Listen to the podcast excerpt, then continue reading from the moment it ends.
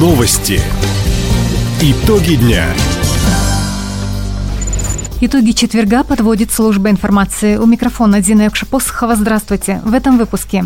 Правительство России увеличило компенсации на ремонт жилья, поврежденного в результате ЧС. Власти региона поддержат кинопрокатчиков.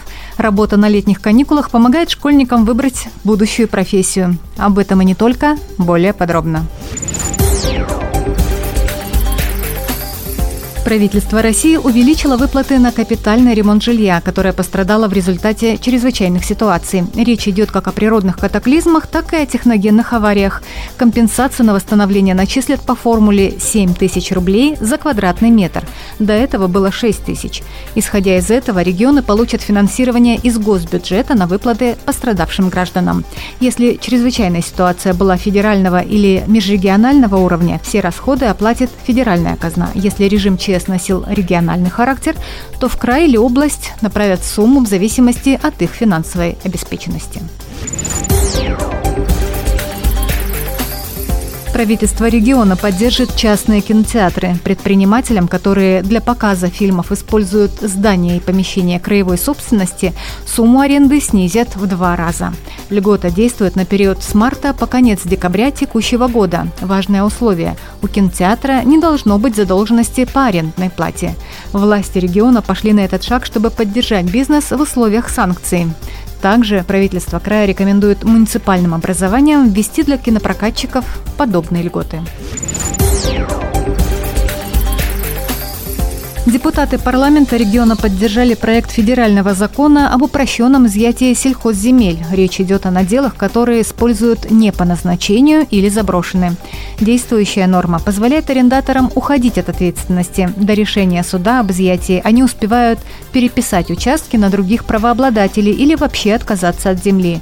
Новый документ восполнит этот пробел в законодательстве, говорит зампредседателя Комитета по вопросам промышленности, предпринимательства и инфраструктуры Виктор Шохин. В случае неустранения в установленный предписанием срок выявлено нарушение, после назначения административного наказания за неустранение выявленного нарушения, законопроект запрещает совершение в отношении земельного участка любых сделок посредством внесения в единый государственный реестр недвижимости записи о невозможности государственной регистрации перехода, прекращения права собственности на земельный участок и земель сельскохозяйственного значения и ипотеки как обременения на такой участок до завершения рассмотрения судом дела об изъятии в связи с неиспользованием по целевому назначению.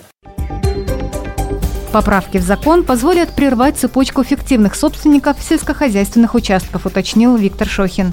Также депутаты Законодательной думы Хабаровского края поддержали проект поправок в Федеральный земельный кодекс. По новой норме предлагается сократить на 10 дней срок принятия решения о предоставлении государственных и муниципальных земель. Крае завершилось выдвижение кандидатов на предстоящие выборы. 102 избирательные кампании пройдут 11 сентября.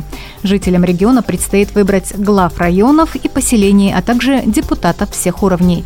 По данным краизбиркома, на 700 мандатов претендуют 1210 жителей региона. Из них 931 – самовыдвиженцы. От партии «Единая Россия» на выборы идут 152 кандидата, 77 человек выдвинула ЛДПР. Партию «Справедливая Россия» представляет представляют 25 жителей края. КПРФ заявила о 14 кандидатах. Еще 11 человек идут от партий, не представленных в парламенте региона.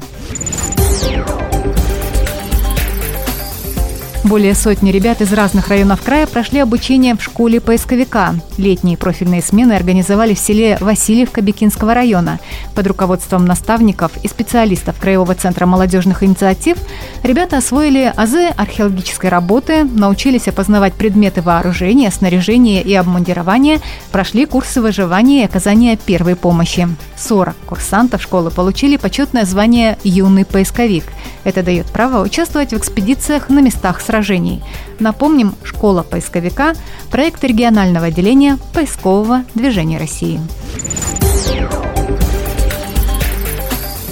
Юные спортсмены Краевого центра в этом году впервые проходят стажировку в качестве инструкторов физкультуры. На работу ребят взяли в учреждение «Спортивный Хабаровск».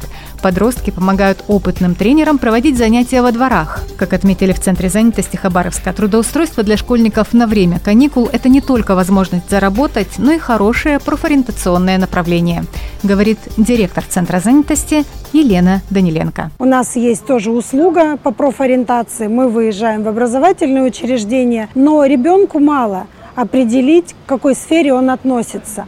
А когда ребенок выходит и погружается вот в эту среду, в производственную среду, и не понаслышке, не по интернету понимает, чем занимается то или иное учреждение, ну, это и есть привитие любви, возможно, даже к будущей профессии.